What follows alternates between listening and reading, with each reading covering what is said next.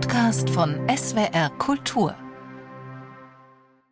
An diesem Dienstag, dem 26. Februar, verschmelzen, verglühen Liebe und Verzweiflung, Glück und Sehnsucht und Zurückbleiben Narben.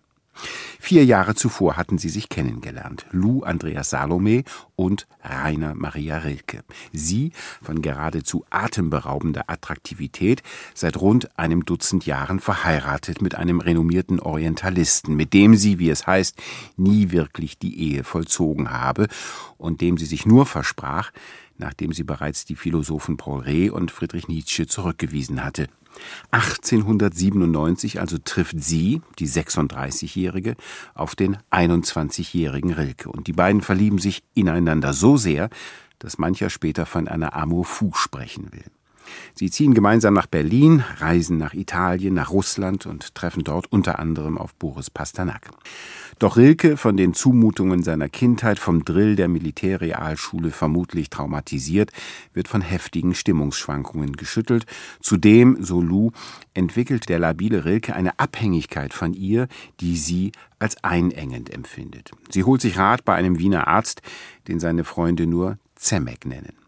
Rilke, der im Herbst des Jahres 1900 in Worpswede Paula Modersohn-Becker besuchte und von deren Freundin, der Bildhauerin Clara Westhoff, überaus fasziniert ist, erlebt den Dezember als wüste Verzweiflungsattacke.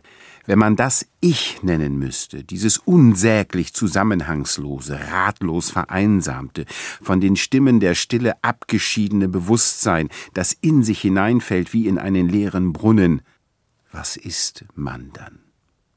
Am letzten Tag des Jahres 1900 notiert Lou denn auch in ihr Tagebuch. Was ich fast nur brauche, ist Stille. Und 17 Tage später weiß sie, damit er fortginge, wäre ich einer Brutalität fähig. Und zu dieser Brutalität benötigt sie noch genau 40 Tage. Zermürbt von seinen Angstattacken, verzweifelt über seine Worpsweder Eskapade. Übrigens zu Recht, denn bereits einige Wochen später, im April, heiratet Rilke Clara Westhoff. Und sie beginnt diesen Brief mit den Worten Letzter Zuruf. Schweifst du frei ins Ungewisse, so verantwortest du nur für dich selbst. Indessen für den Fall, dass du dich bindest, musst du erfahren, warum ich dich auf einen so ganz bestimmten Weg zur Gesundheit unermüdlich hinwies. Es war Zemeks Befürchtung eines Schicksals gleich dem von Garschin. Eines russischen Autors, der an seinen Depressionen zugrunde gegangen war. Das, was du und ich den anderen in dir nannten, diesen bald deprimierten, einst allzu furchtsamen, dann allzu hingerissenen, das war ihm ein wohlbekannter und unheimlicher Gesell. Allmählich wurde ich selbst verzerrt, zerquält, überanstrengt, ging nur noch automatisch, mechanisch neben dir, konnte keine volle Wärme mehr dransetzen, gab die eigene Nervenkraft aus.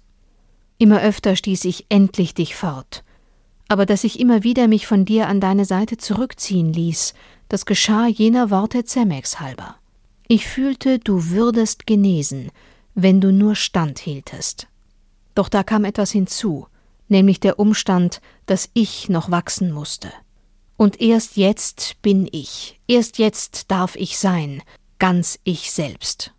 Rilke ahnte, was er verloren hatte. Warst mir die mütterlichste der Frauen, ein Freund warst du, wie Männer sind. Ein Weib, so warst du anzuschauen.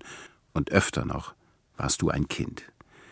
Du warst das Zarteste, das mir begegnet. Das Härteste warst du, damit ich rang. Du warst das Hohe, das mich gesegnet. Und wurdest der Abgrund, der mich verschlang. Zeitwort ist ein Podcast von SWR Kultur für die ARD. Abonniert uns in der ARD Audiothek und überall, wo es Podcasts gibt. Wir freuen uns über 5-Sterne-Bewertungen. Ihr habt eine Idee für ein Zeitwort, Anregungen oder auch Kritik? Schreibt uns eine Mail an zeitwort.swr.de.